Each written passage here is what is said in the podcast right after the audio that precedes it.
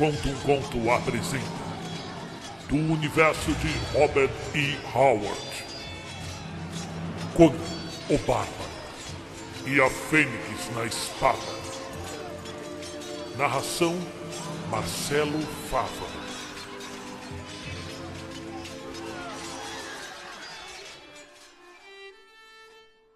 Saiba, ó príncipe, que entre os anos em que os mares engoliram a Atlântida e as cidades brilhantes, e os anos do surgimento dos filhos de Arias, houve uma era inimaginada, quando os reinos esplendorosos se espalharam pelo mundo como mantos azuis sobre as estrelas. Nemédia, Ofir, Britúnia, Hiperbórea, Zamora, com suas mulheres de cabelos negros e torres de mistério assombradas por aranhas. Zingara e sua nobreza. Kot, que a fazia fronteira com as terras pastoris de Shen. Stygia, com suas tumbas guardadas por sombras. Hircânia, cujos cavaleiros vestiam aço, seda e ouro. Porém, o reino mais orgulhoso do mundo era a Aquilônia, reinando suprema no oeste sonhador.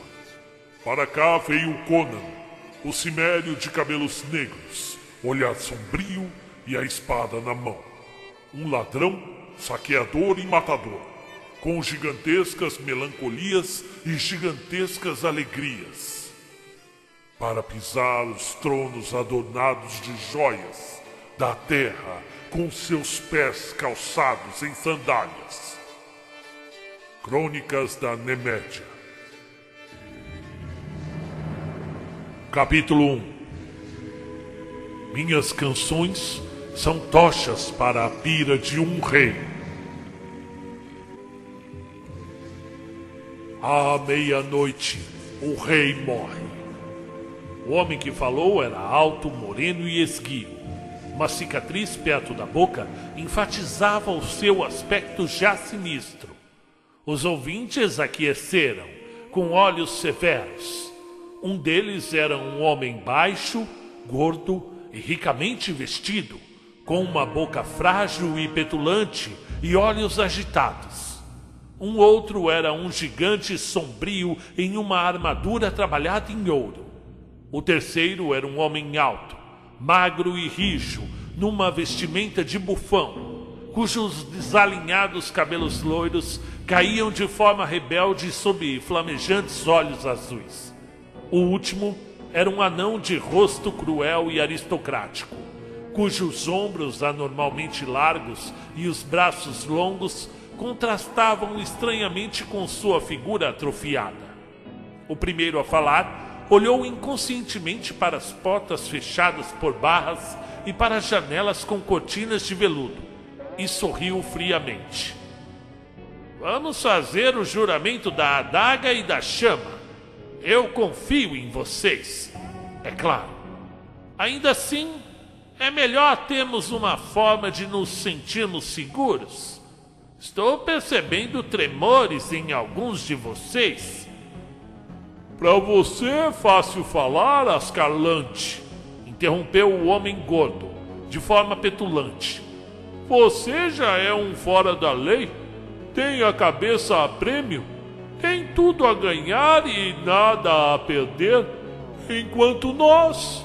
Tem muito a perder e mais a ganhar, respondeu o fora da lei imperturbável. Vocês me chamaram de minha fortaleza no deserto do sul distante para ajudá-los a depor um rei. Bem, eu fiz os planos, preparei a armadilha, coloquei a isca e estou pronto para apanhar a presa. Mas preciso ter certeza de que não serei deixado sozinho. Vocês vão jurar? Chega dessa conversa fútil! gritou o homem com trajes de bufão. Sim, nós juramos nesse amanhecer e nessa noite abateremos um rei. Oh, o canto das carroças, o sussurro das asas dos abutres. Ah, poupe sua canção para outra hora, Rinaldo, riu Ascalante. Esse é um momento para dagas e não para rimas. Minhas canções são tochas para a pira de um rei, bradou o menestrel, desembainhando uma longa adaga. Ei, escravos, tragam uma vela. Serei o primeiro a fazer o juramento. Um escravo cuja pele escura revelava o seu sangue estígio trouxe uma longa vela de cera e Rinaldo espetou o próprio pulso, tirando sangue. Os outros seguiram o seu exemplo. Depois se deram as mãos numa espécie de círculo, com a vela acesa ao centro, e gotejaram sangue sobre a chama.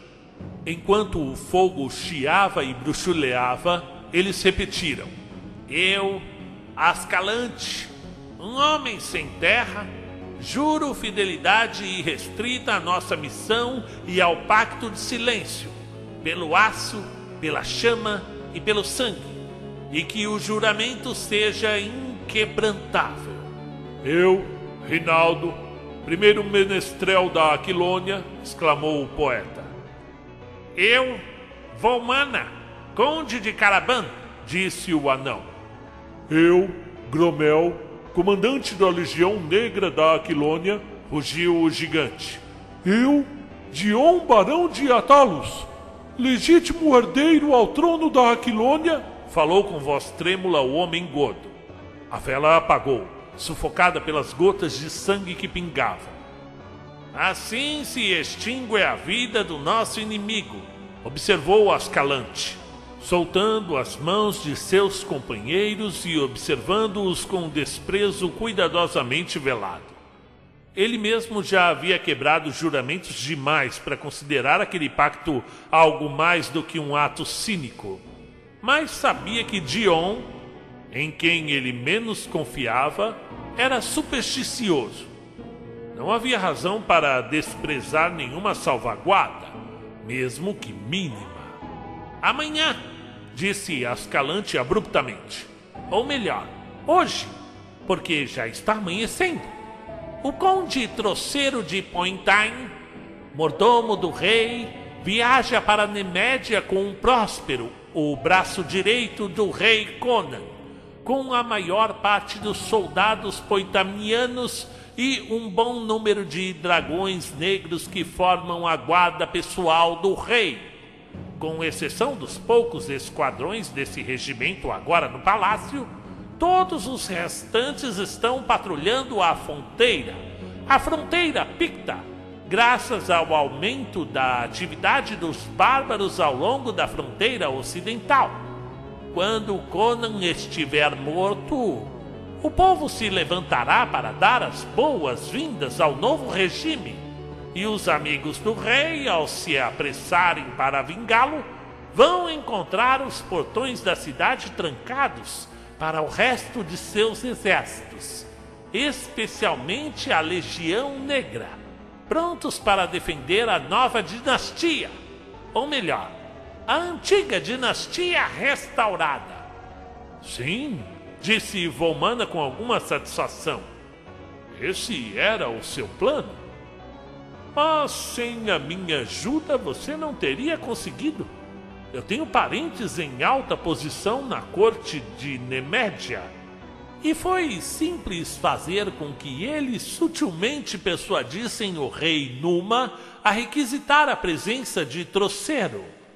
E já que Conan honra o conde de Pointen, acima de todos os outros, ele precisa de uma grande escolta de tropas reais, assim como seus próprios súditos. O fora da lei aqueceu. É verdade. Como eu disse a vocês, eu finalmente consegui, por meio de Gromel, corromper um oficial perdulário dos Dragões Negros. Esse homem vai afastar a guarda dos aposentos reais pouco antes da meia-noite, sob algum pretexto qualquer os diversos escravos que poderão estar por ali, trabalhando ou não, também serão dispensados. Nós vamos esperar com 16 homens que convoquei no deserto e que agora se escondem em várias partes da cidade. Vamos entrar no palácio através de um túnel secreto conhecido apenas por você, Volmana. E com uma vantagem de 20 para 1. Ele riu. Gromel aqueceu seriamente. Volmana sorriu de forma sinistra. Dion empalideceu e suspirou. Rinaldo bateu palmas e gritou de forma estridente: Por Mitra! Eles vão se lembrar dessa noite, quando as cordas douradas foram tocadas, a queda do tirano, a morte do déspota. Quantas canções irei compor! Os olhos dele queimavam com o brilho fanático, e os outros observavam curioso, duvidosamente, exceto Ascalante, que virou o rosto para esconder um esgaro. Em seguida, o fora da lei levantou-se subitamente. Basta! O sol logo vai nascer, e vocês não podem ser vistos saindo desse lugar. Voltem aos seus devidos postos e não revelem o que se passa em suas mentes por palavras, atos ou expressões. Ele hesitou olhando para Dion. Barão, sua palidez o trai. Se Conan se aproximar e observar sua expressão com o seu olhar inquiridor, você vai desabar. Espere até o sol que ele esteja alto, para não causar suspeita por se ter levantado tão cedo. Depois, Vá para sua província e espere lá, até que o mande chamar. Nós quatro e meus homens podemos realizar a missão desta noite. Dion quase desmaiou de alegria e saiu, tremendo como uma folha ao vento e balbuciando palavras desconexas. Os outros aqueceram para o fora da lei e partiram. Ascalante espreguiçou-se como um grande gato e sorriu. Pediu vinho que lhe foi trazido por seu sombrio escravo Estígio. Amanhã, disse Ascalante pegando o cálice, vou aparecer e deixar o povo da Aquilônia deitar os olhos sobre mim.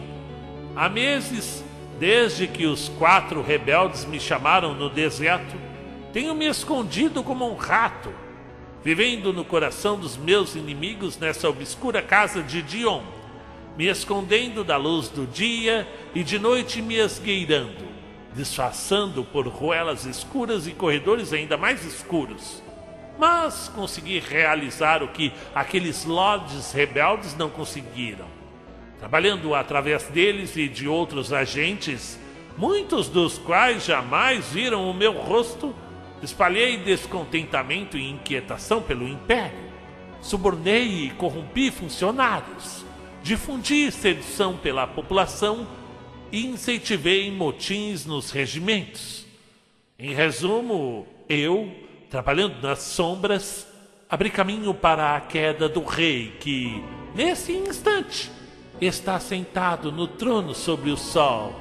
Por Mitra. Eu quase me esqueci de que fui um estadista antes de ser um fora da lei.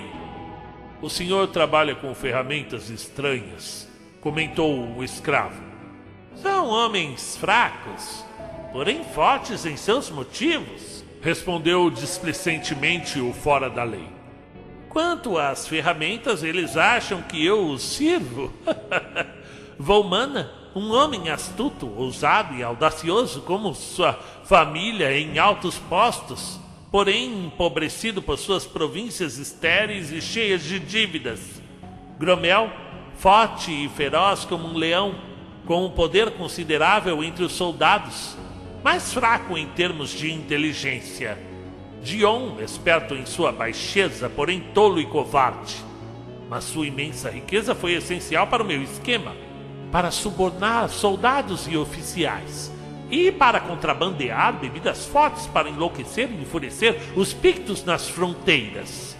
Rinaldo, um poeta louco, cheio de visões insanas e galanterias ultrapassadas. Um grande ídolo do povo por causa de suas canções que atingem os pontos sensíveis de seus corações. É o nosso melhor trunfo em termos de popularidade.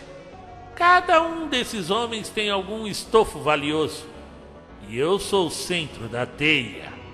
A força que os forjou e os reuniu por um objetivo em comum.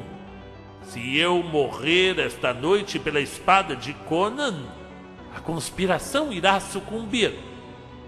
Quem ocupará o trono se o senhor for bem sucedido? Dion, é claro.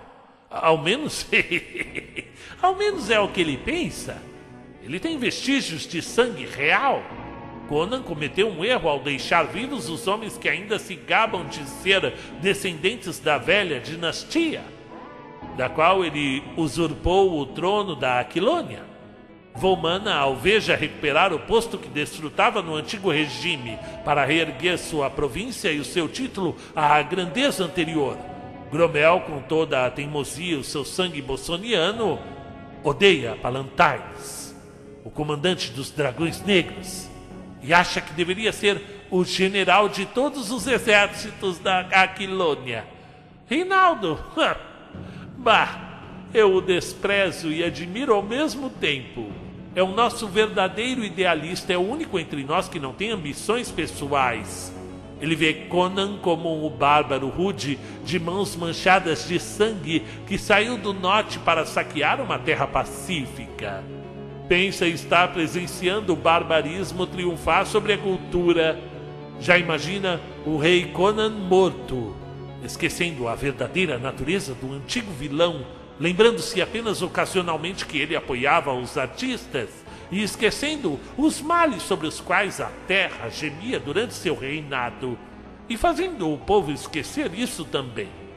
Eles já cantam abertamente o lamento pelo rei, no qual Rinaldo louva o vilão santificado e denuncia Conan como o selvagem de coração negro vindo do abismo. Ai, Conan ri, mas ao mesmo tempo se pergunta: por que o povo está se voltando contra ele? Mas Rinaldo, por que Rinaldo odeia Conan? Porque ele é um poeta os poetas sempre odeiam os poderosos. Para eles, a perfeição está sempre logo atrás da última esquina, ou além da próxima. Eles fogem do presente em sonhos do passado e do futuro. Rinaldo é uma tocha ardente de idealismo e se vê como um herói, um cavaleiro sem armadura. O que afinal ele é? Erguendo-se para derrubar o tirano e libertar o povo. E o Senhor? Ascalante riu e esvaziou o cálice. Os poetas são perigosos, porque acreditam no que cantam, enquanto cantam. Bem, eu acredito no que penso. E penso que Dion não vai mais pressionar pelo trono. Alguns meses atrás eu havia perdido todas as ambições exceto a de atacar caravanas pelo resto da minha vida. Agora, bem, veremos. O estígio encolheu seus largos ombros. Houve um tempo, disse ele com visível amargura, em que eu também tive minhas ambições, que fazem as suas parecerem espalhafatosas e infantis. A que ponto caí? Meus antigos pares e rivais ficariam espantados se vissem Todd, a mão do anel, servindo de escravo para um forasteiro, ainda mais a um criminoso, e fomentando as mesquinhas ambições de barões e reis. Você confiou em magias e disfarces, respondeu Ascalante com indiferença. Eu confio em minha astúcia e na minha espada. Astúcia e espada são como gravetos contra a sabedoria das trevas. Resmungou o estígio, com seus olhos negros faiscando com luzes e sombras ameaçadoras. Se eu não tivesse perdido o anel, nossos papéis estariam invertidos. No entanto, respondeu impacientemente o criminoso, você carrega as marcas do meu chicote nas costas e, ao que parece, vai continuar carregando. Não tenha tanta certeza. Por um instante, os olhos do estígio faiscaram vermelhos de ódio diabólico. Algum dia, de alguma maneira, eu vou encontrar o meu anel novamente. Quando o fizer, pelas presas ofídicas de Sete, Você vai me pagar. O exaltado aquiloniano ergueu-se e deu um soco na boca do outro. Tot retrocedeu, com o sangue escorrendo de seus lábios. Está se tornando ousado demais, cão, rosnou o criminoso. Cuidado! Ainda sou seu senhor e conheço o seu segredo sombrio. Suba no teto de casas e atreva-se a gritar que Ascalante está na cidade conspirando contra o rei, se tiver coragem. Eu não ousaria, murmurou o estígio, enxugando o sangue de seu lábio. Não, você não ousaria. Ascalante sorriu friamente. Pois, se eu for morto por alguma ação furtiva ou traição sua, um sacerdote eremita do deserto do sul saberá disso e quebrará o selo de um manuscrito que lhe confiei. E depois de lê-lo, uma palavra será sussurrada na estígia, e um vento se erguerá do sul à meia-noite. E então, onde você irá esconder sua cabeça, Tot Amon? O escravo estremeceu, e o seu rosto obscuro ficou pálido. Basta! Ascalante mudou o tom de voz peremptoriamente. Eu tenho um serviço para você. Eu não confio em Dion. Vá até ele e, se não o alcançar no caminho, prossiga até a cidade dele. E fique por lá até que eu o mande chamar. Não o perca de vista. Ele está transtornado de medo e pode se descontrolar. Pode ir correndo em pânico até Conan revelar-lhe o plano inteiro esperando assim salvar a própria pele. Vá! O escravo fez uma reverência, ocultando o ódio em seus olhos, e foi fazer o que lhe fora ordenado. Ascalante voltou ao seu vinho. Acima das torres adornadas de Tarantia, erguia-se uma aurora rubra como o sangue. Fim do capítulo 1. Para ouvir o capítulo 2, inscreva-se em nosso canal, deixe o like e ajude a compartilhar essa bela história. Obrigado. Quando eu era um guerreiro, os tambores retumbavam. As pessoas espalhavam pó de ouro diante das patas do meu cavalo. Mas agora que sou um grande rei, as pessoas perseguem meus passos com veneno na minha taça de vinho e punhais às minhas costas.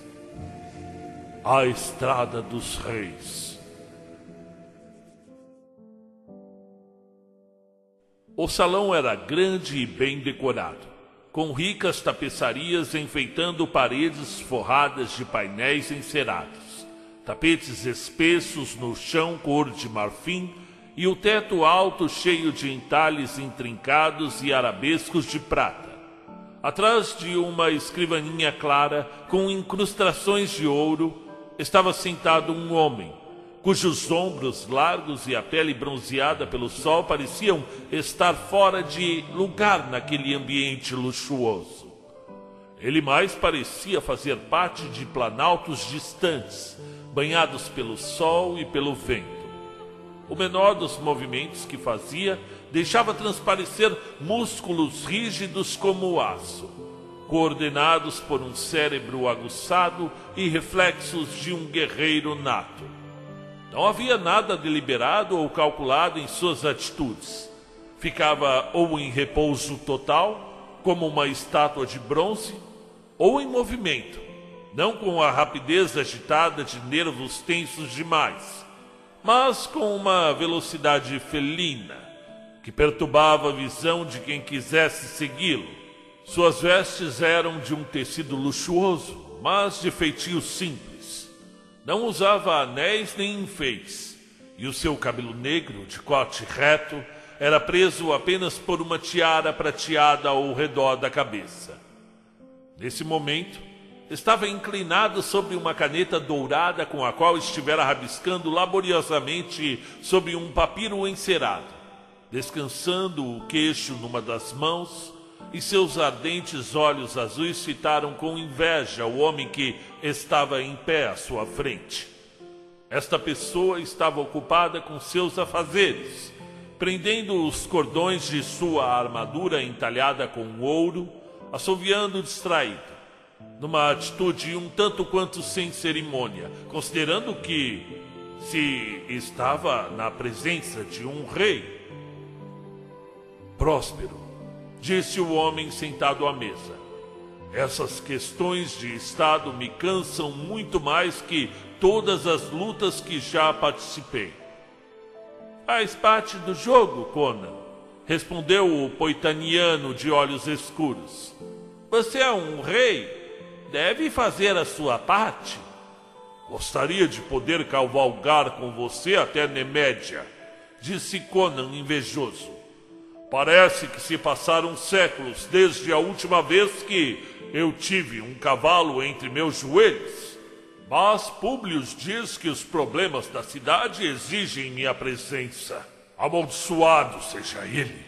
Quando derrubei a velha dinastia, continuou falando com uma calma e familiaridade que existiam somente entre ele e o poitaniano.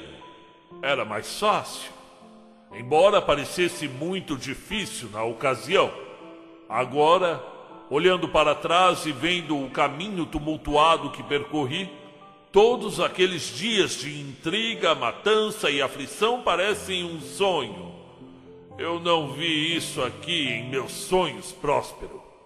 Quando o rei Numedides caiu morto aos meus pés e arranquei a coroa de sua cabeça ensanguentada para colocá-la na minha, eu havia alcançado um limite nos meus sonhos. Eu tinha me preparado para tomar a coroa, não para mantê-la.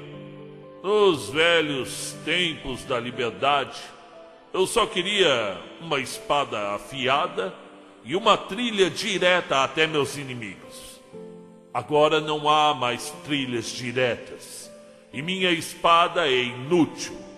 Quando derrubei no Medides, eu era o libertador. Agora eles cospem na minha sombra. Ergueram uma estátua daquele porco no templo de Mitra e as pessoas vão se lamuriar perante ela, adorando-a como se fosse a efígie sagrada de um monarca santo assassinado por um bárbaro sanguinário.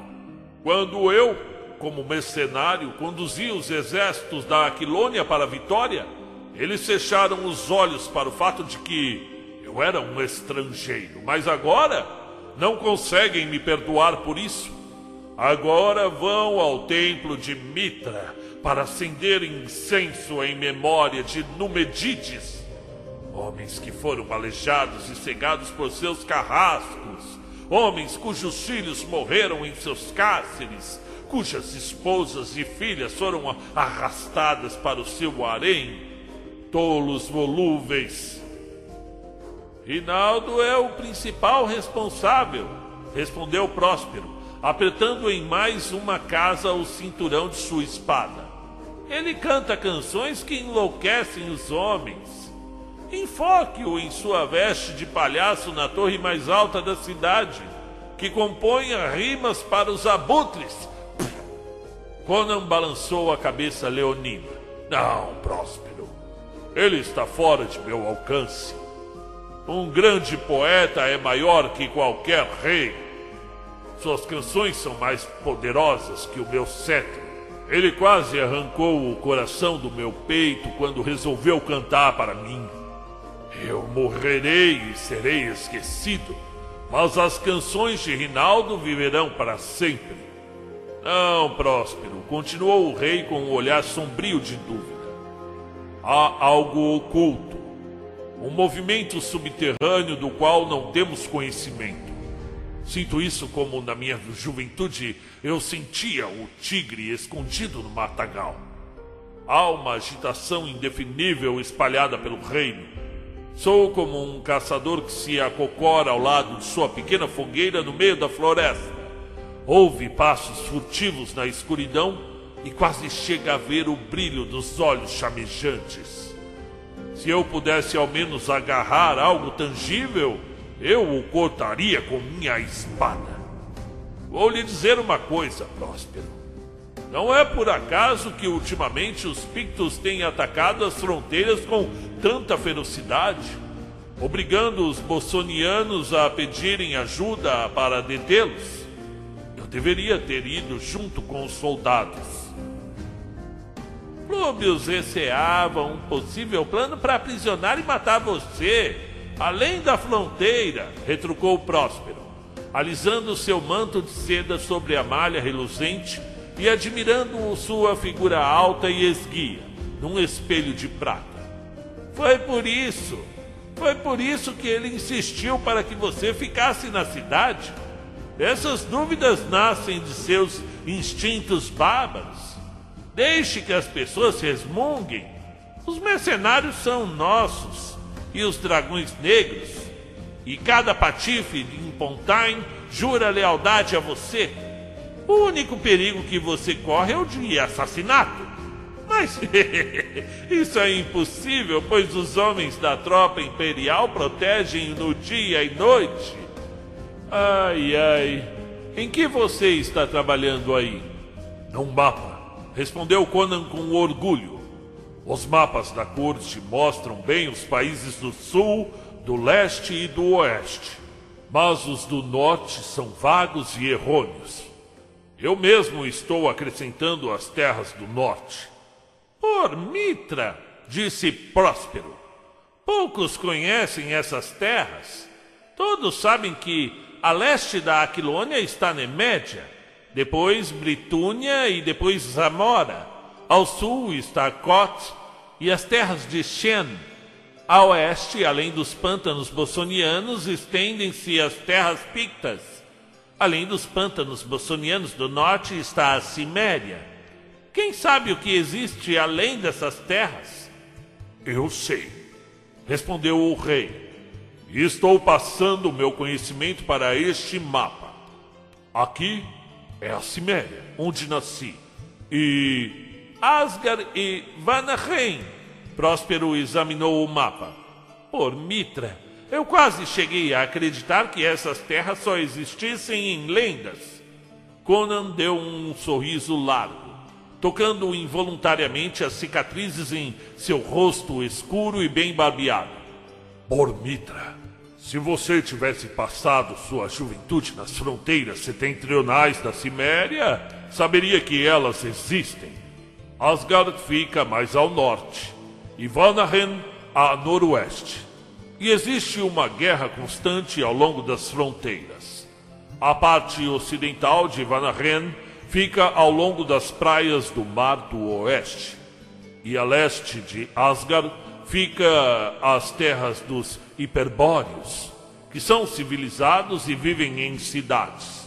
No leste, além de suas terras, estão os desertos dos Ircanianos. Como são os homens que vivem no norte? perguntou Próspero curioso.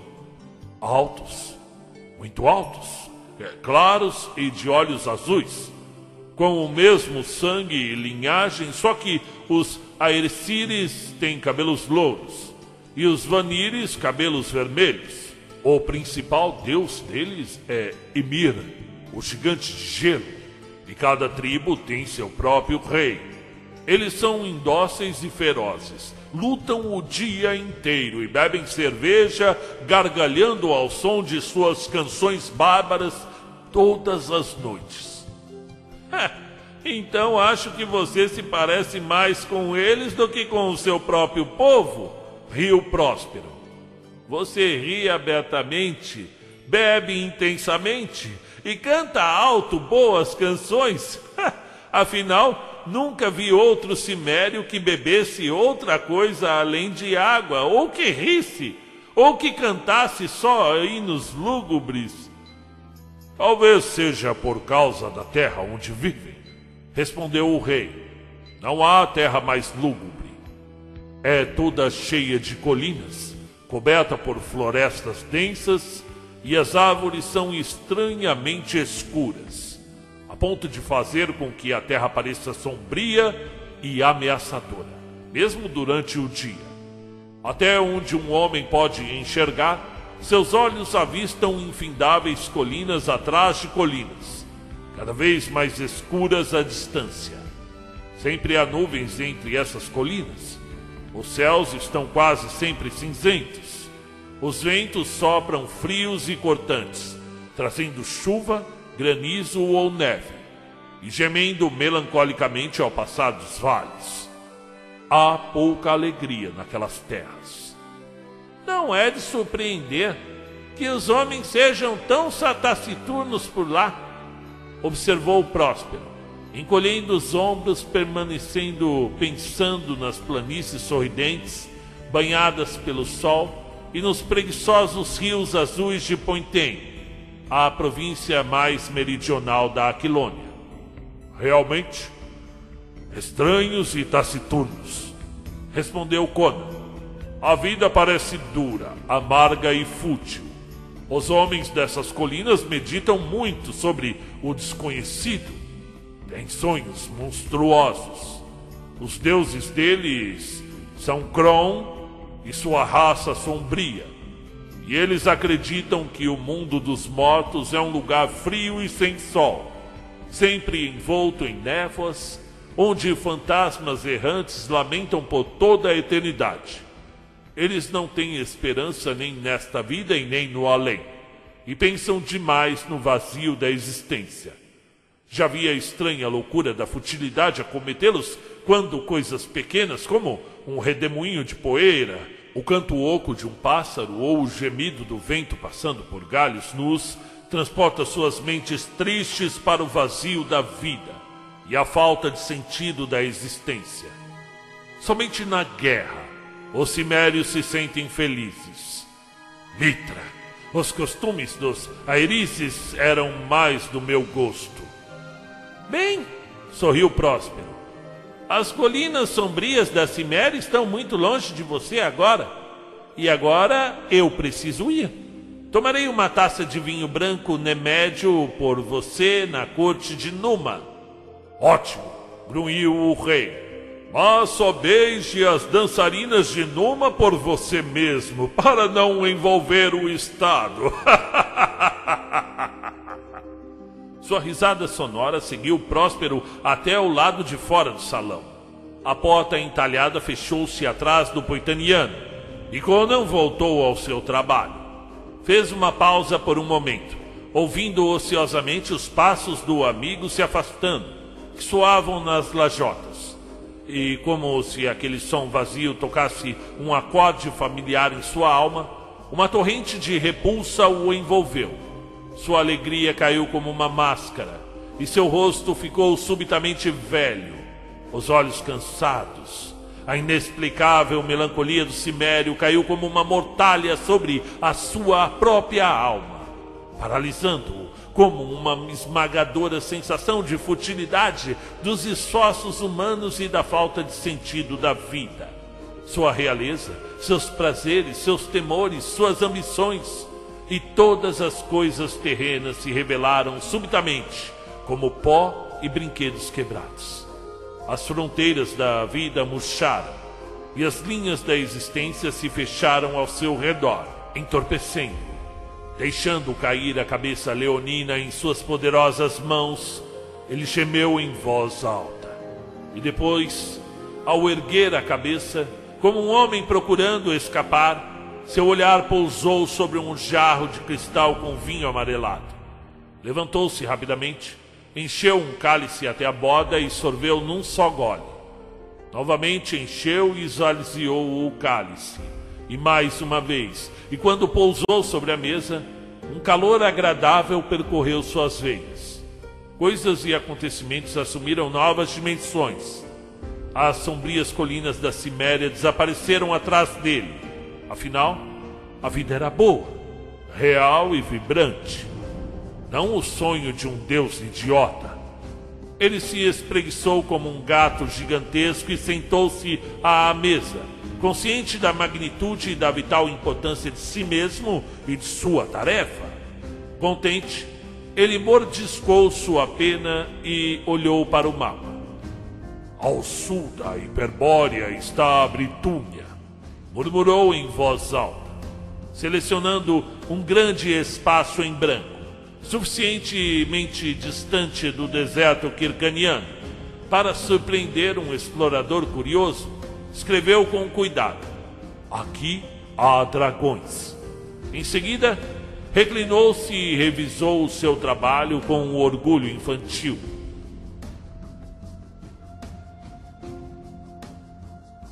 Fim do capítulo 2. Para ouvir o capítulo 3, inscreva-se, comente, faça parte e ajude o canal a crescer. Muito obrigado. Conto um Conto apresenta de Robert E. Howard Conan, o Bárbaro e a Fênix na Espada. Narração Marcelo Fáfaro. Capítulo 3 Ao pé das pirâmides cavernosas, o grande Set dorme enrolado em seus anéis. Entre as sombras dos túmulos se esgueira o seu povo sombrio, dos abismos ocultos que nunca conheceram o sol. Eu pronuncio a palavra. Envia-me um servo para servir ao meu ódio, ó escamoso e reluzente.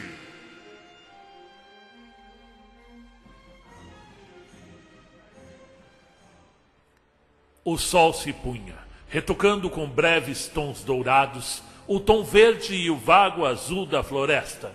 Os raios enfraquecidos refletiam-se na grossa corrente dourada que De Atalos tossia constantemente em sua mão gorda. Sentado num mar chamejante de flores e arbustos floridos que era o seu jardim. Ele movia o corpo obeso sobre o assento de mármore, e olhava furtivamente ao seu redor, como se estivesse procurando um inimigo escondido. Estava sentado num bosque circular de árvores delgadas, cujos galhos entrelaçados lançavam uma sombra espessa sobre ele. Ao alcance da mão, uma fonte tinha prateada e outras fontes, em diversas partes do enorme jardim, sussurravam uma sinfonia ininterrupta. Dion estava sozinho, com exceção da companhia de uma figura escura acomodada num banco de mármore muito próximo a ele, que observava o barão com profundos olhos sombrios. Dion dedicava pouca atenção a Tot Amon. Sabia vagamente que ele era um escravo, em quem Ascalante depositava muita confiança, mas, assim como muitos homens ricos, Dion mal notava os homens que estivessem abaixo de sua posição. Não precisa ficar nervoso, disse Tote. O plano não vai falhar. Não sei. Ascalante pode cometer erros, como qualquer um, retorquiu Dion, suando com a mera ideia do fracasso. Não ele, disse o estígio com um sorriso selvagem ou eu não seria o seu escravo, mas o seu senhor. Que conversa é essa? Devolveu Dion irritado, com apenas meia atenção na conversa. Os olhos de Tote Amon se estreitaram, e apesar de todo o seu rígido autocontrole, estava prestes a explodir por causa da vergonha, do ódio e da fúria longamente acumulados, pronto para assumir qualquer tipo de risco desesperado ele não esperava que Dion o considerasse não um ser humano dotado de cérebro e inteligência, mas um mero escravo e, como tal, uma criatura desprezível. Ouça-me, disse Tot. Você será rei, mas conhece pouco a mente de Ascalante. Não poderá confiar nele depois que Conan for morto. E eu posso ajudar. Proteja-me quando assumir o poder, e eu o ajudo. Ouça-me, Lorde. Eu era um grande feiticeiro no sul. Os homens falavam de Tote Amon como falavam de Ramon. O rei Citesson da Estígia me dedicava grande estima, derrubando magos de altos postos para me enaltecer acima deles. Eles me odiavam mas tinham medo de mim, pois eu controlava seres do além, que respondiam ao meu chamado e cumpriam minhas ordens. Por sete, meus inimigos não sabiam a hora em que poderiam acordar no meio da noite e sentirem as garras de um horror sem nome nas suas gargantas. Eu era um mestre da magia negra. Realizei magias perversas, obscuras e terríveis com o anel da serpente de Sete, que encontrei num túmulo tenebroso, uma légua abaixo da terra esquecido lá antes que o primeiro homem se arrastasse para fora do mar lamacento. Mas um ladrão roubou o anel, e o meu poder se foi. Os magos se insurgiram e tentaram me matar, mas eu fugi. Disfarçado de condutor de camelos, estava viajando com uma caravana pelo país de Kot, quando os saqueadores de Ascalante caíram em cima de nós. Todos na caravana foram mortos, exceto eu. Salvei minha vida revelando a minha identidade a Ascalante e jurando servi-lo. Que amarga tem sido a escravidão. Para manter minhas mãos amarradas, ele escreveu sobre mim num manuscrito, selou-o e o depositou nas mãos de um eremita que mora na fronteira sul de Kot. Eu não ouso apunhalá-lo enquanto ele dorme nem entregá-lo aos seus inimigos, porque então o eremita abriria o manuscrito e o leria, conforme as instruções de Ascalante, e enviaria a notícia de onde estou por Estígia. Tot tremeu de novo, e uma coloração cinzenta cobriu-lhe a pele escura. Ninguém me conhece na Aquilônia, disse ele.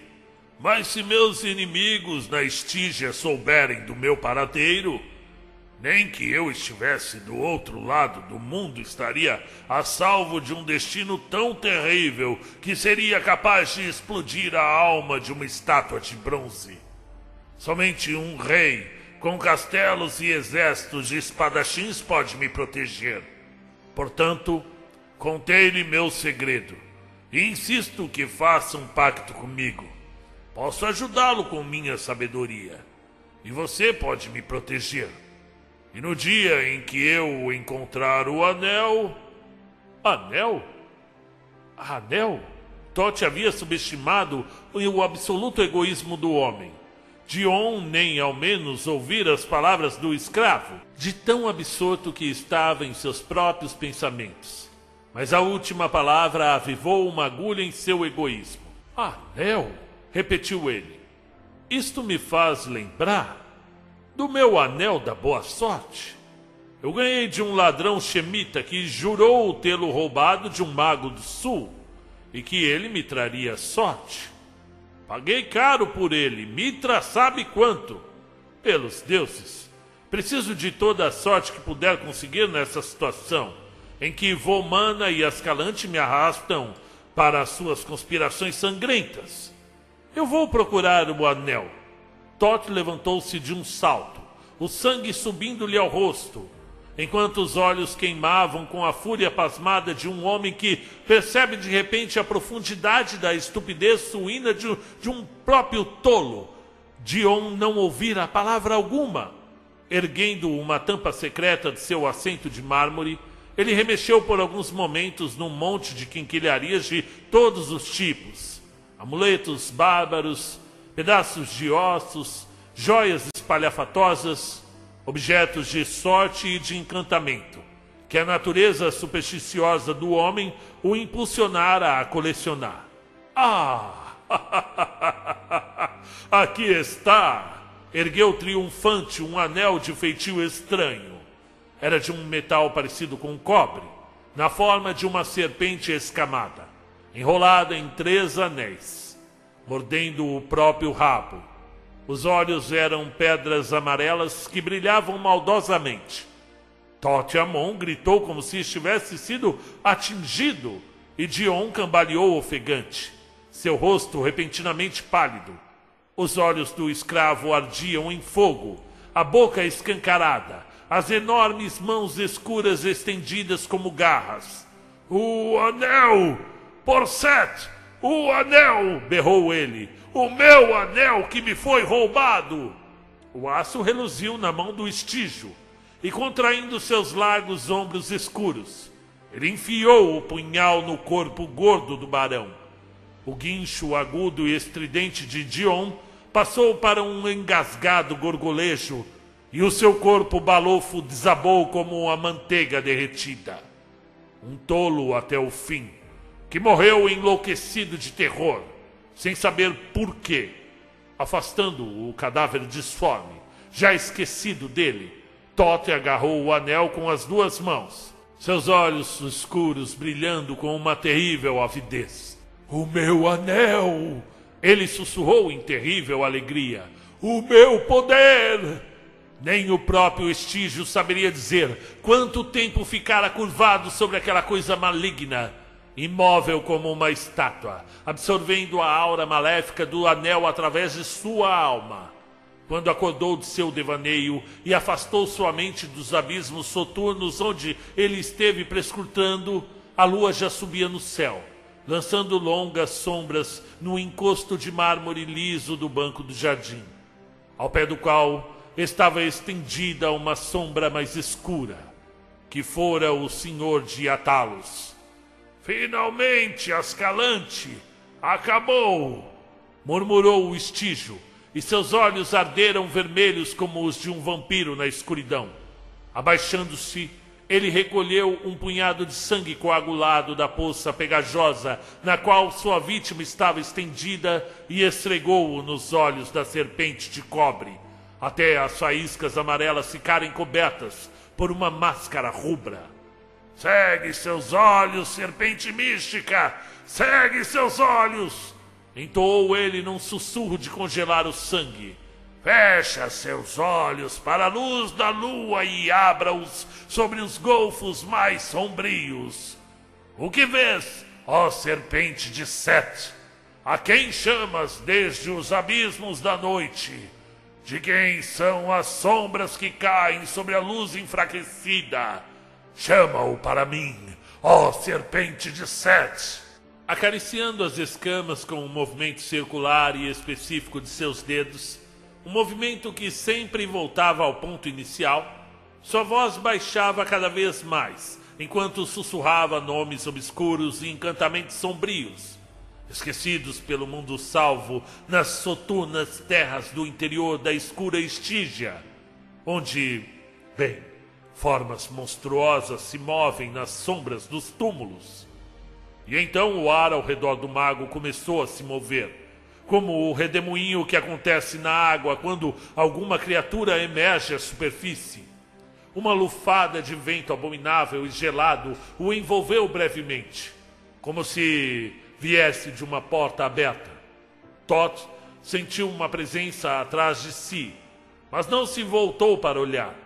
Manteve os olhos fixos sobre o espaço de mármore banhado pelo luar onde o qual pairava uma sombra tênue. E enquanto continuava a sussurrar seus encantamentos, a sombra crescia em tamanho e nitidez, até delinear-se em toda a horripilante definição. Seu contorno não era diferente do que um gigantesco babuíno, mas jamais um babuíno assim andou na terra, nem mesmo na estígia. Mesmo assim, Tot não olhou mas tirando de seu cinto uma sandália pertencente ao seu senhor, ele sempre a levava, na tênue esperança de usá-la um dia. Jogou-a atrás de si. Observe bem esta sandália, escravo do anel, exclamou. Encontre e destrua aquele que a usou. Olhe bem nos olhos dele e destrua sua alma antes de estraçalhar sua garganta. Mate-o, sim, num assomo de paixão cega, e a todos que estiverem com ele. Delineado na parede enluarada, Tot viu o horror abaixar sua cabeça disforme e farejar o objeto como um mastim horrendo. E em seguida, a horrível cabeça caiu para trás. E a coisa virou-se e desapareceu como um vento entre as árvores. O estígio jogou os braços para cima enlouquecido de alegria, e seus dentes e olhos brilharam ao luar. Um soldado, montando guarda fora dos muros, deu um grito de assustado terror, quando uma enorme sombra negra, com olhos chamejantes, desprendeu-se da parede e passou por ele, como um redemoinho de vento. Mas ela desapareceu tão rapidamente que o perplexo guerreiro ficou se perguntando se acabara de ter um sonho ou uma alucinação. Fim do capítulo 3. Para ouvir o capítulo 4, inscreva-se, ajude o canal. Ele funciona com a sua participação. Até mais. Ajude o canal. Inscreva-se, ative o sininho e deixe o seu like. Vamos ao conto.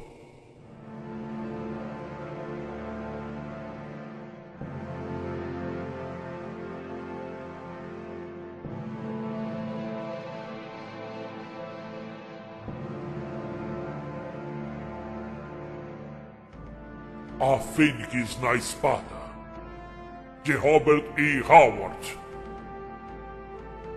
Capítulo 4 Quando o mundo era jovem, os homens eram fracos e os inimigos da noite caminhavam livremente. Eu lutei contra Set com fogo, com aço e com a seiva das árvores.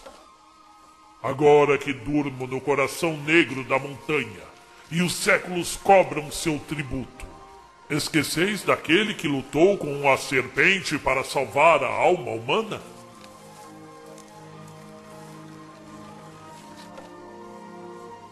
Sozinho no grande quarto de dormir com a abóbada dourada, o rei Conan dormitava e sonhava. Em meio a rodopiantes névoas cinzentas, ele ouviu um estranho chamado, fraco e distante, e embora não o entendesse, não era capaz de ignorá-lo. Empunhando a espada, ele foi caminhando através da névoa cinzenta, como um homem andando através de nuvens. E a voz ia ficando cada vez mais clara à medida em que ele avançava, até que entendeu a palavra que estava sendo pronunciada. Era seu próprio nome, que estava sendo chamado ali, através dos abismos do espaço e do tempo. E então as névoas ficaram mais claras, e ele se viu num grande corredor escuro que parecia ter sido escavado em sólida rocha negra. Não estava iluminado, mas por alguma magia ele conseguia ver claramente. O chão, o teto e as paredes eram bem polidos e emitiam uma luz opaca. E estavam entalhados com figuras de antigos heróis e semideuses esquecidos. Ele tremeu ao ver os grandes contornos sombreados dos antigos seres sem nome. E percebeu de algum modo que havia séculos que os pés mortais não atravessavam o corredor. Ele chegou até uma escada larga escavada na sólida rocha. Os lados da coluna estavam ornamentados com símbolos esotéricos tão antigos, tão terríveis que a pele do rei Conan se arrepiou. Em cada um dos degraus havia entalhado uma figura abominável da velha serpente, Set, de modo que a cada passo ele plantava o calcanhar na cabeça da serpente, como era a intenção nos tempos antigos. Mas ele não se sentia nada à vontade com aquilo tudo.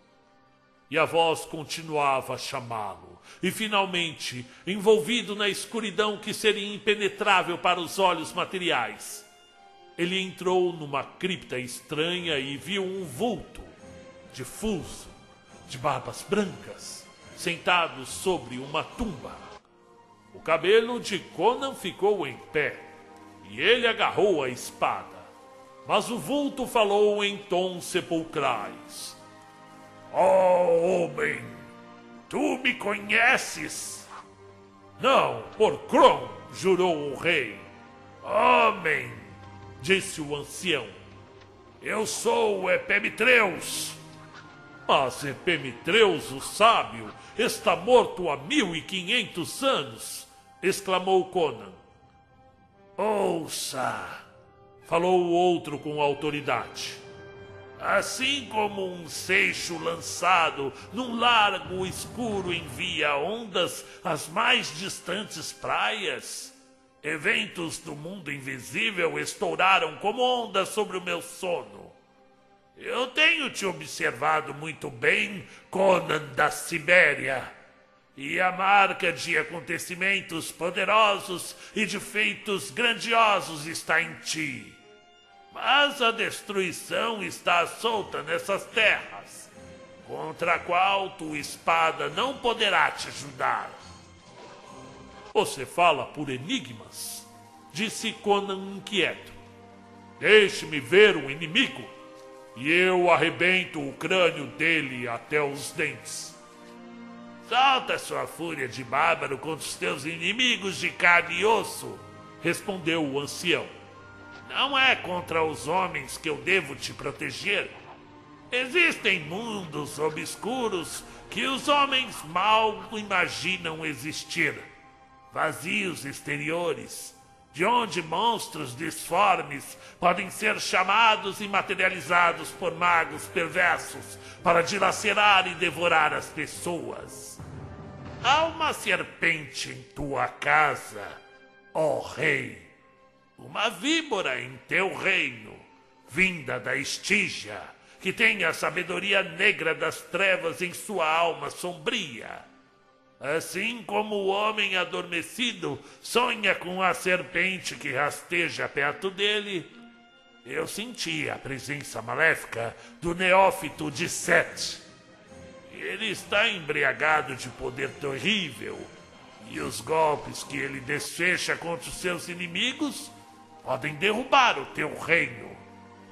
Eu te trouxe até aqui para te dar uma arma contra ele e suas hostes infernais. Mas por quê? perguntou Conan espantado. Os homens dizem que você dorme no coração negro da Golamira de onde envia seu espírito sobre asas invisíveis para ajudar a Aquilônia em tempos de necessidade. Mas eu, eu sou um estrangeiro e um bárbaro. Paz! Os tons fantasmagóricos ressoaram pela grande caverna obscurecida. Teu destino está unido ao da Aquilônia Acontecimentos gigantescos estão se formando na teia e no ventre do destino. E um feiticeiro louco por sangue não porá no caminho do destino imperial.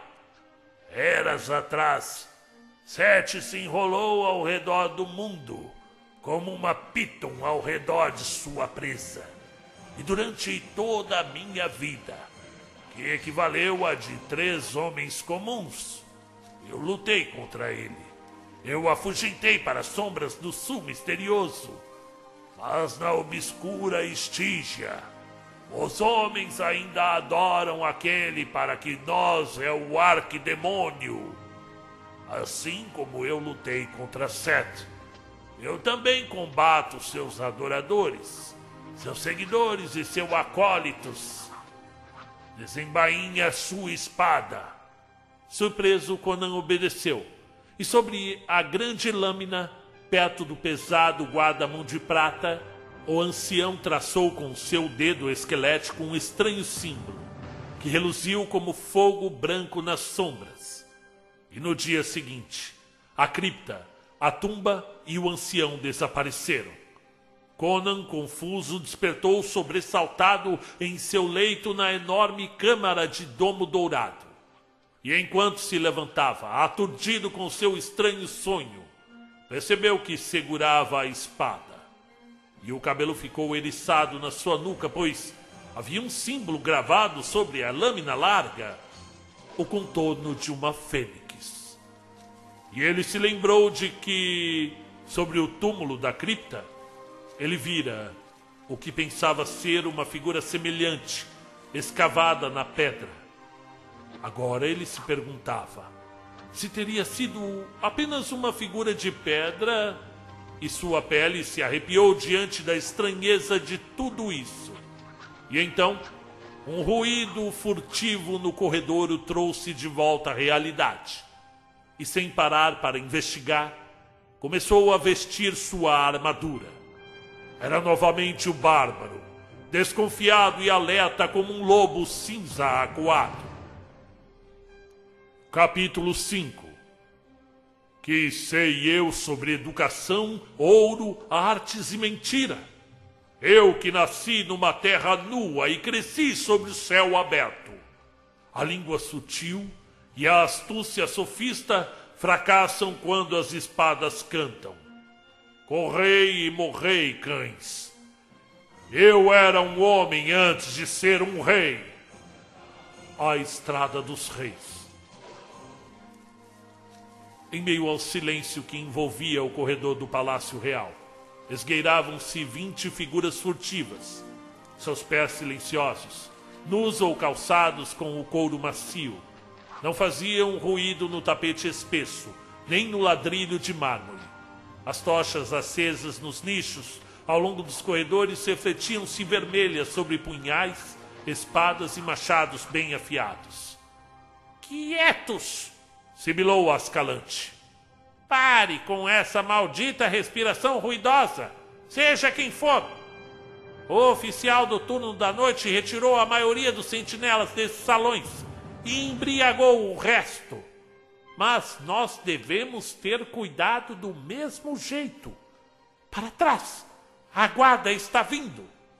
Eles se espremeram atrás de um aglomerado de colunas entalhadas. E quase que imediatamente dez gigantes em armaduras negras passaram marchando por eles.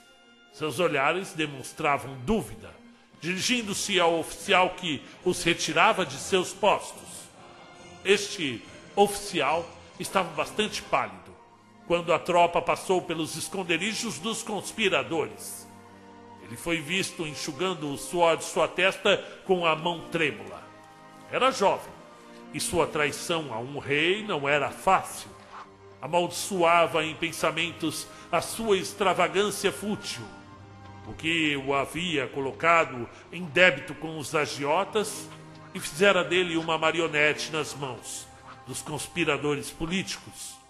Os guardas passaram tinindo suas armaduras e desapareceram no corredor. Ótimo! sorriu Ascalante. Agora Conan está dormindo desprotegido. Depressa! Se fomos pegos matando, estamos perdidos. Mas poucos homens abraçarão a causa de um rei morto. Sim, depressa! gritou Rinaldo, com seus olhos azuis combinando com o brilho da espada que brandia acima da sua cabeça. Minha lâmina está sedenta. Posso ouvir os abutres se reunindo. Vamos! Eles se precipitaram pelo corredor, parando diante da porta dourada, entalhada com o dragão real, símbolo da Aquilônia. Gromel! ordenou o Ascalante. Arrombe esta porta para mim. O gigante respirou fundo e lançou seu corpo poderoso contra os painéis, que gemeram e vergaram com o impacto. Ele recuou e arremeteu mais uma vez. Os cravos saltaram para fora. A madeira se despedaçou. E a porta rachou e cedeu para dentro. Entrem!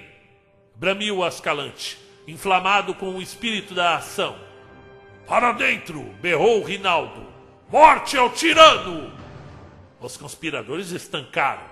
Quem os encarava era Conan. Não um homem nu, desarmado, confuso e tirado de seu sono profundo para ser massacrado como uma ovelha, mas um bárbaro bem alerta, acuado e pronto para se defender, parcialmente vestido com sua armadura e empunhando sua longa espada. Por alguns instantes, a cena ficou imóvel. Os quatro nobres rebeldes na porta destruída e a horda de selvagens rostos barbudos aglomerados atrás dele. E todos, momentaneamente paralisados, diante da visão do gigante de olhos ardentes, de pé, segurando a espada na mão, parado no meio do salão iluminado por velas. No mesmo instante, Ascalante viu, sobre uma pequena mesa perto do leito real, o cetro de prata e o delgado diadema de ouro que era a coroa da Quilônia. E aquela visão deixou-o louco de desejo. Entrem, malditos! berrou o criminoso. Ele é um contra vinte e está sem capacete. Verdade. Não houve tempo para colocar o pesado capacete emplumado, nem para amarrar as placas laterais da armadura, nem para pegar o enorme escudo da parede. Mesmo assim, Conan estava mais protegido do que qualquer um de seus inimigos, exceto Volmana e Gromel, que vestiam armaduras completas. E o rei fitava-os, confuso quanto à identidade deles. Não conhecia Ascalante. Não conseguia ver através das viseiras fechadas dos elmos dos conspiradores blindados. E Rinaldo havia enfiado o capuz de sua capa folgada por cima dos olhos. Mas não havia tempo para conjecturas. Com um grito que ecoou até o teto, os assassinos invadiram o quarto, com Gromel à frente. Ele investiu com um touro ao ataque a cabeça baixada e a espada também baixa, para dar um golpe estripador. Conan pulou ao seu encontro e toda a sua força de tigre se concentrou no braço que brandia a espada. Similando, a grande lâmina descreveu um semicírculo faiscante e golpeou o capacete do bossoniano. A lâmina e o capacete se estilhaçaram e Gromel rolou sem vida pelo chão. Conan pulou para trás ainda segurando o cabo quebrado. Romel! cuspiu ele, com os olhos queimando de espanto, quando o capacete fendido revelou a cabeça despedaçada. E em seguida, o resto da matilha se lançou sobre ele. A ponta de um punhal arranhou suas costelas, entre o peitoral e o dorsal da armadura. Uma lâmina de espada relampejou diante de seus olhos. Com o braço esquerdo, ele jogou de lado o portador do punhal e esmagou a têmpora do espadachim com o cabo da espada. Os miolos do homem espirraram em seu rosto. Guardem a porta, cinco de vocês! berrou Ascalante, dançando na beira do sibilante redemoinho de aço, pois receava que Conan pudesse abrir caminho no meio deles e fugir. Os bandidos retrocederam momentaneamente quando seu líder agarrou vários deles e empurrou-os em direção à única porta. Nesse breve intervalo, Conan pulou e arrancou da parede um antigo machado de guerra que, intocado pelo tempo, ficara pendurado ali durante meio século. Encostando-se à parede, ele encarou por um breve instante um círculo humano que se fechava ao seu redor, e então pulou para o meio deles. Conan não era um lutador defensivo. Sempre partia para o ataque, mesmo quando estava nas presas de uma desvantagem devastadora, sempre levando a guerra ao inimigo. Qualquer outro homem já teria morrido ali. E o próprio Conan não esperava sobreviver, mas desejava ferozmente infligir tanto estrago quanto pudesse antes de cair. Sua alma de bárbaro estava em fogo e os cantos de velhos heróis ecoavam em seus ouvidos. E quando ele se afastou da parede com um pulo, seu machado derrubou um criminoso, decepando-lhe o ombro. E o terrível contragolpe esmagou o crânio de outro. Espadas sibilavam ameaçadoras ao seu redor, mas a morte o poupava por pequenas margens. O cimério se movia numa velocidade estonteante. Era um tigre entre babuínos pulando, recuando, girando e sempre oferecendo um alvo móvel, enquanto seu machado tecia uma roda brilhante de morte à sua volta. E por um breve momento, os assassinos aglomeraram-se ferozmente em torno dele, golpeando cegamente, atrapalhados pelo próprio grande número deles. Em seguida, recuaram abruptamente Dois cadáveres no chão davam a muda evidência da fúria do rei, embora o próprio Conan estivesse sangrando, com ferimentos no braço, pescoço e pernas. Covardes! berrou Rinaldo, arrancando seu gorro emplumado, os olhos selvagens faiscando. Estão evitando o combate?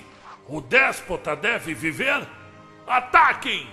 Ele avançou, golpeando loucamente, mas Conan, reconhecendo-o, despedaçou-lhe a espada com uma terrível machadada e com um poderoso empurrão com a mão aberta, derrubou-o rolando ao chão. O rei sentiu no braço direito a ponta da lâmina de Ascalante e o criminoso mal teve tempo para salvar a vida, abaixando-se e pulando para trás, evitando assim o giro do machado. Os lobos tentaram atacar, e o machado de Conan cantou e esmagou. Um patife cabeludo agachou-se para escapar do machado e agarrou-se às pernas do rei. Mas depois de lutar por um breve momento com o que lhe parecia uma sólida torre de ferro, ergueu o olhar a tempo de ver o machado caindo, mas não para evitá-lo. E nesse interim, um de seus camaradas ergueu um sabre com as mãos e o enfiou através do protetor do ombro esquerdo do rei, ferindo seu ombro, e em poucos instantes a armadura de Conan estava toda ensanguentada. Volmana, empurrando os atacantes para os lados de sua impaciência selvagem, arremeteu um golpe assassino na cabeça desprotegida de Conan. O rei abaixou-se e a espada cortou-lhe uma mecha do seu cabelo negro ao passar assobiando por cima dele. Conan girou sobre os calcanhares e golpeou de lado. O machado esmagou a armadura de aço e Volmana desabou com todo o seu lado esquerdo cortado. Volmana! ressolegou Conan. Eu reconheceria esse anão até no inferno. Ele se endireitou para aparar o ataque enlouquecido de Rinaldo, que investiu selvagem e abertamente, armado apenas com um punhal. Conan pulou para trás, erguendo um machado. Rinaldo! A sua voz estava estridente de desespero. Para trás! Não quero matar você! Morra, tirano! berrou o menestrel louco, jogando-se de cabeça contra o rei. Conan retardou o golpe que relutava em desferir. Até foi tarde demais. Foi só quando sentiu a mordida do aço em seu flanco desprotegido que ele golpeou, numa fúria absolutamente cega. Rinaldo caiu, com o crânio esfacelado. E Conan cambaleou apoiando-se na parede, com o sangue espirrando entre os dedos que apertavam o ferimento. Vamos! Matem agora! gritou Ascalante. Conan apoiou-se de costas na parede e ergueu o machado. Erguia-se como uma imagem da força primordial inconquistável pernas bem afastadas, cabeça jogada para frente, uma mão agarrando-se à parede, a outra segurando o machado erguido. Os grandes músculos salientes como cordilheiras de ferro e o rosto paralisado num esgar de fúria mortal. Os olhos brilhando terrivelmente através da névoa de sangue que os encobria. Os homens hesitaram, embora fossem selvagens, criminosos, dissolutos. Mesmo assim, pertenciam a uma raça dita civilizada, com uma educação civilizada. À sua frente estava o bárbaro, o matador nato. Eles recuaram. O tigre moribundo ainda era capaz de matá-lo. Conan sentiu a hesitação deles e abriu um sorriso feroz e sem alegria.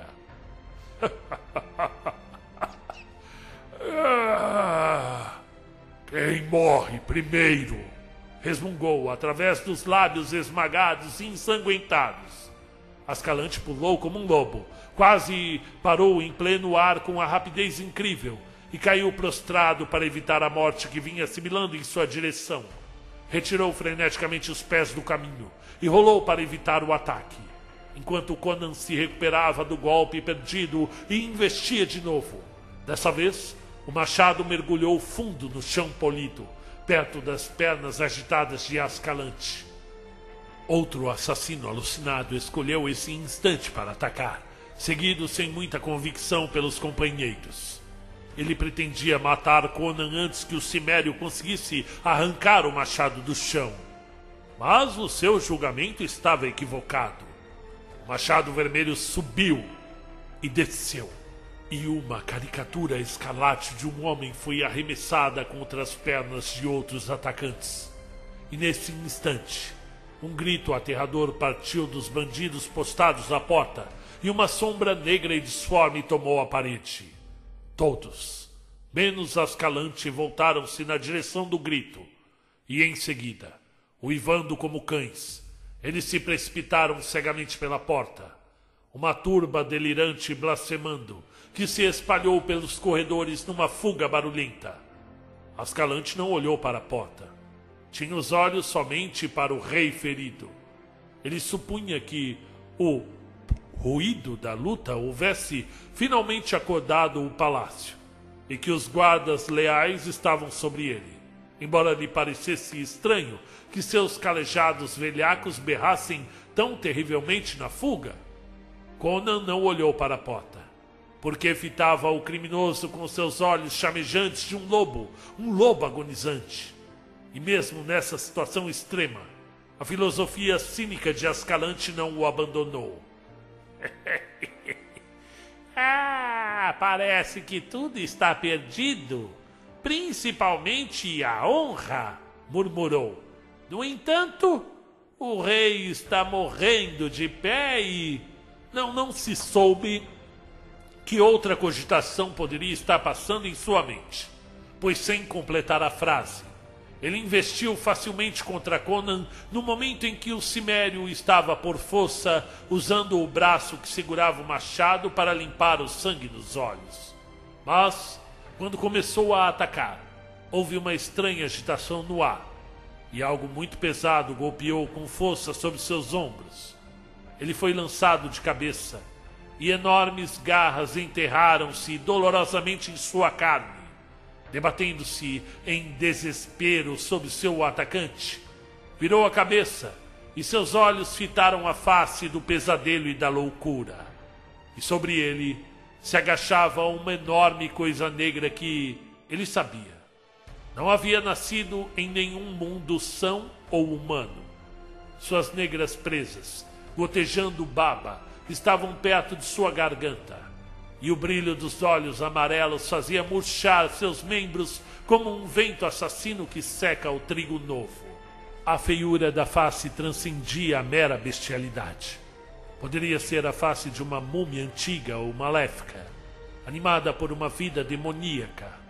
E nesses traços horripilantes, os olhos dilatados do fora da lei pareciam ver, como uma sombra na loucura que o envolvia, uma fraca e terrível semelhança com o escravo Tot Amon. Então a filosofia cínica e autossuficiente abandonou Ascalante que, com um grito tenebroso, entregou a alma antes mesmo que aquelas presas babantes o tocassem. Conan, sacudindo as gotas de sangue de seus olhos, observava a cena, paralisado Primeiro, ele pensou que era um enorme mastim negro que estava sobre o corpo distorcido de Ascalante. E em seguida, quando sua vista clareou, viu que não era nem um mastim nem um babuíno. E com um brado, que era como um eco do grito da morte de Ascalante, ele se desprendeu da parede e investiu contra o horror que saltava em sua direção com um golpe de seu machado imbuído de toda a força desesperada de seus nervos. A arma voou e rebateu cantando no crânio inclinado que deveria ter sido despedaçado. E o rei foi jogado no meio do salão, pelo impacto do corpo gigantesco. As mandíbulas salivantes apertaram o braço que Conan erguera para proteger sua garganta. Mas o monstro não precisou de esforço algum para firmar seu aperto mortal por cima do braço lacerado. Aqueles olhos estavam fixos de forma demoníaca nos, do rei, nos quais começava a se espelhar a imagem do horror que se refletia nos olhos mortos, os olhos de Ascalante. Conan sentiu sua alma estremecer e começar a ser drenada de seu corpo para afogar-se nos poços amarelos de horror cósmico que brilhavam espectrais no caos de fome que crescia ao seu redor e envolvia toda a vida e sanidade. Aqueles olhos cresceram e se tornaram gigantescos, e neles o Cimério vislumbrou a realidade de todos os horrores abissais e blasfemos que espreitam nos umbrais tenebrosos e vazios, vazios disformes de soturnos abismos. Ele abriu os lábios ensanguentados para gritar o seu ódio, o seu desprezo. mas somente um ruído seco escapou de sua garganta. Mas o horror que paralisara e destruíra Ascalante despertou no Cimério uma fúria frenética igual à loucura. Com uma torção vulcânica de seu corpo inteiro, ele se jogou para trás, sem se importar com a agonia de seu braço rasgado e arrastando o monstro consigo. E estendendo a mão, sentiu algo que seu atordoado cérebro de lutador reconheceu como sendo o cabo de sua espada quebrada. Instintivamente agarrou-o e golpeou com toda a energia de seus nervos, como se tivessem nas mãos uma adaga. A lâmina quebrada afundou, e o braço de Conan foi liberado quando a boca horrenda se abriu, como se agonizante. O rei foi jogado violentamente para o lado e, apoiando-se sobre uma das mãos, viu perplexo as terríveis convulsões do monstro do qual jorrava um sangue espesso pelo grande ferimento aberto por sua lâmina quebrada. Enquanto observava, o monstro parou de se debater e jazia em espasmos, com os terríveis olhos mortos virados para cima. Conan pestanejou e sacudiu o sangue de seus próprios olhos. Parecia-lhe que a coisa estava derretendo e se desintegrando numa massa pegajosa e disforme. E então uma confusão de vozes alcançou seus ouvidos, e o quarto foi invadido pelos cortesãos que finalmente haviam despertado. Cavaleiros, fidalgos, damas, soldados armados, conselheiros, todos falando, gritando e empurrando-se. Os dragões negros estavam próximos, enlouquecidos de raiva, praguejando e se agitando, com as mãos sobre as empunhaduras das espadas e com juramentos estrangeiros entre os dentes. E não havia sinal do jovem oficial da guarda da porta. Nem conseguiram achá-lo mais tarde, embora o tenham procurado intensamente. Cromel, Volmana, Rinaldo! exclamou Plúbius, o conselheiro-chefe, torcendo as mãos gordas entre os cadáveres. Traição negra! Alguém vai pagar por isso! Chamem a guarda! A guarda já está aqui, velho tolo, retorquiu galantemente Palantides, comandante dos Dragões Negros, esquecendo-se da posição de Publius no sufoco do momento. É melhor parar de miar e nos ajudar a atar os ferimentos do rei. Ele pode sangrar até morrer. Sim, sim, exclamou Publius, que era mais um homem de planos do que de ação. Precisamos cuidar das feridas dele. Mandem chamar todos os médicos da corte. Oh, meu senhor, que vergonha tenebrosa para a cidade. Eles estão mesmo totalmente mortos? Vinho! Arfou o rei do leito onde eles o puseram.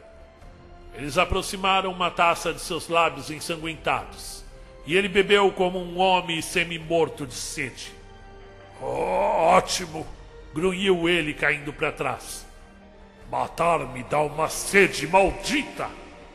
Eles haviam estancado o jorro de sangue, e a vitalidade natural do bárbaro estava começando a tomar conta. Cuide primeiro da ferida feita pelo punhal no meu lado, ordenou aos médicos da corte. Rinaldo escreveu aqui um hino fúnebre para mim, e o estilo estava bem afiado. De deveríamos tê-lo enforcado há muito tempo, resmungou Publius. Os poetas não servem para nada de bom. É, quem é este? Ele tocou nervosamente o corpo de Ascalante com a ponta da sandália. Por Mitra! exclamou o comandante. É Ascalante, o antigo conde de Tune. Que artimanha demoníaca o tirou de suas pragas desertas. Mas por que este olhar? sussurrou Publius, afastando-se, com os olhos arregalados e com um estranho arrepio entre os pelos da nuca gorda. Os olhos ficaram em silêncio enquanto olhavam para o criminoso morto. Se tivessem visto o que ele e eu vimos, resmungou o rei, sentando-se, apesar dos protestos dos sanguessugas, não estariam perguntando. Vejam por vocês mesmos este espanto. Ele parou bruscamente, o queixo caído, o dedo apontando para o nada. No lugar onde o monstro havia morrido, Havia apenas o chão vazio. Por Kron! praguejou ele. A coisa se desfez e voltou ao lugar imundo que a gerou. O rei está delirando, murmurou um nobre. Conan ouviu e exclamou pragas bárbaras. Por Badip, Morrigan, Masha e Nemaim! Ele concluiu furioso. Estou em posse do meu pleno juízo. Era como um cruzamento entre uma múmia estígia e um babuíno. Entrou pela porta e os bandidos de Ascalante fugiram dele. Matou Ascalante, que estava prestes a me matar. Então aquilo me atacou e eu o matei. Eu não sei como, pois meu machado rebateu contra ele como se fosse uma rocha. Mas acho que o sábio Epimitreus teve algo a ver com isso. Vejam como ele fala de Epimitreus, morto há mil e quinhentos anos, sussurraram uns aos outros. Porimir! trovejou o rei. Esta noite eu falei com Epimitreus. Ele me chamou em meus sonhos e andei por um escuro corredor de pedra, entalhado com figuras de antigos deuses. Subi uma escada de pedra, em cujos degraus havia desenhos de Set, e cheguei a uma cripta e a uma tumba com uma fênix entalhada nela. Em nome de Mitra, meu rei, fique quieto! Era o sumo sacerdote de Mitra que gritara, e seu rosto estava pálido. Conan jogou a cabeça para trás como um leão sacudindo sua juba, e os seus olhos faiscaram. E quem é você para calar minha boca? Sua voz era grave como o rugido de um tigre. Não, não, não, meu senhor. O sumo sacerdote tremia. Mas, mas não era para recear a ira do rei. Eu não quis ofender. Ele inclinou a cabeça perto do rei e falou num sussurro que somente Conan podia ouvir. Milord, este é um assunto que está além da compreensão humana. Somente o círculo interno do sacerdócio sabe sobre o corredor das pedras negras, escavado por mãos desconhecidas no coração do Monte Colamira, ou sobre a tumba protegida pela Fênix, onde o Epimitreus foi colocado para descansar há mil e quinhentos anos. E desde aquele tempo nenhum homem vivo entrou lá, pois os sacerdotes escolhidos por ele depois de colocarem o sábio na cripta, fecharam a saída do corredor de maneira que homem algum pudesse achá-la. E atualmente nem mesmo os sumos sacerdotes sabem onde é. Somente por transmissão oral, passada pelos sumos sacerdotes aos seus poucos escolhidos, e guardada com muito ciúme, os acólitos do círculo interno de Mitra sabem do local, o local de descanso de Epimitreus, no coração negro de Golamira, este é um dos mistérios sobre os quais se assenta o culto de Mitra. Eu não sei dizer com que tipo de magia Epimitreus me levou até ele, respondeu Conan. Mas falei com ele, e ele fez uma marca em minha espada. Eu não sei por que essa marca a, a tornou mortífera para o demônio, nem que magia está contida nela. Mas mesmo depois que a espada se quebrou sobre o capacete de Cromel, o pedaço que sobrou foi suficientemente para matar o horror. Ele morreu ali mesmo, no chão. O silêncio caiu assustadoramente sobre as pessoas que se aproximavam, e algumas caíram de joelhos, evocando Mitra, e outros surgiram gritando do quarto. Pois no chão, onde o monstro havia morrido, havia, como uma sombra tangível, uma enorme mancha escura que jamais poderia ser removida. A coisa deixara seu contorno bem nítido gravado no chão, com seu próprio sangue. E a silhueta não era de um homem nem de um animal, nem de qualquer ser originário de um mundo saudável e normal. Deixe-me ver sua espada, sussurrou o sumo sacerdote, com a garganta repentinamente seca. Conan estendeu a arma quebrada. E o sumo sacerdote deu um giro, caindo de joelhos. Mitra nos proteja contra os poderes das trevas, arfou ele. Você falou mesmo com o Epimitreus essa noite? É um sinal secreto que ninguém além dele pode fazer. O emblema da Fênix imortal, que paira eternamente sobre o seu túmulo. Conan fez uma carranca atônito. E como essa marca tornou os demônios vulneráveis à minha espada? O sumo sacerdote balançou a cabeça ao se erguer. Os mistérios das sombras estão além da nossa compreensão. Os símbolos são apenas os sinais externos de poderes ocultos. Nós somente vemos as evidências exteriores. Não vemos o eterno jogo das forças que jazem por trás. Os poderes da luz opostos aos poderes das trevas, através de um símbolo do mal. Um feiticeiro atrai formas de pesadelo do abismo. Através de um símbolo de luz, elas são rechaçadas de volta. Asas sombrias ensombram nossas almas. Outras asas invisíveis abrem-se sobre nós, como uma proteção. Os mais sábios de nós são como meras crianças cegas, tateando na escuridão. Por Kron, disse Conan, os deuses e demônios da civilização são tão complexos e misteriosos quanto tudo que mais pertence a ela. Eu sou realmente um homem cego tateando pela noite. Mas de uma coisa eu entendo: há um mago no reino que terá de ser eliminado. Mas isso, esta mancha no chão, o que é? O sumo sacerdote estremeceu ao pegar a espada com as mãos inseguras. Só Mitra sabe quais formas espreitam na escuridão exterior ou se esgueiram no mundo invisível.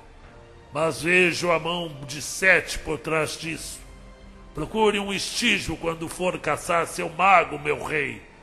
Essa mancha no chão, a não ser que estejamos todos loucos, é uma contraparte da sombra que seria projetada pela escultura de um deus simiesco que vi muito tempo atrás, agachada no altar de um templo obscuro nas sombras, numa terra distante, na fronteira do país escuro de Estígia.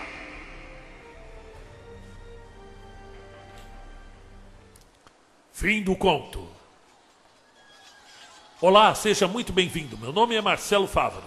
Se você gostou dessa história de Conan e quer ouvir outras histórias desse estilo, inscreva-se, deixe o seu comentário, faça esse vídeo ecoar em todos os cantos para as pessoas que precisam ouvir a magia de Robert E. Howard, a magia de Conan, o Bárbaro.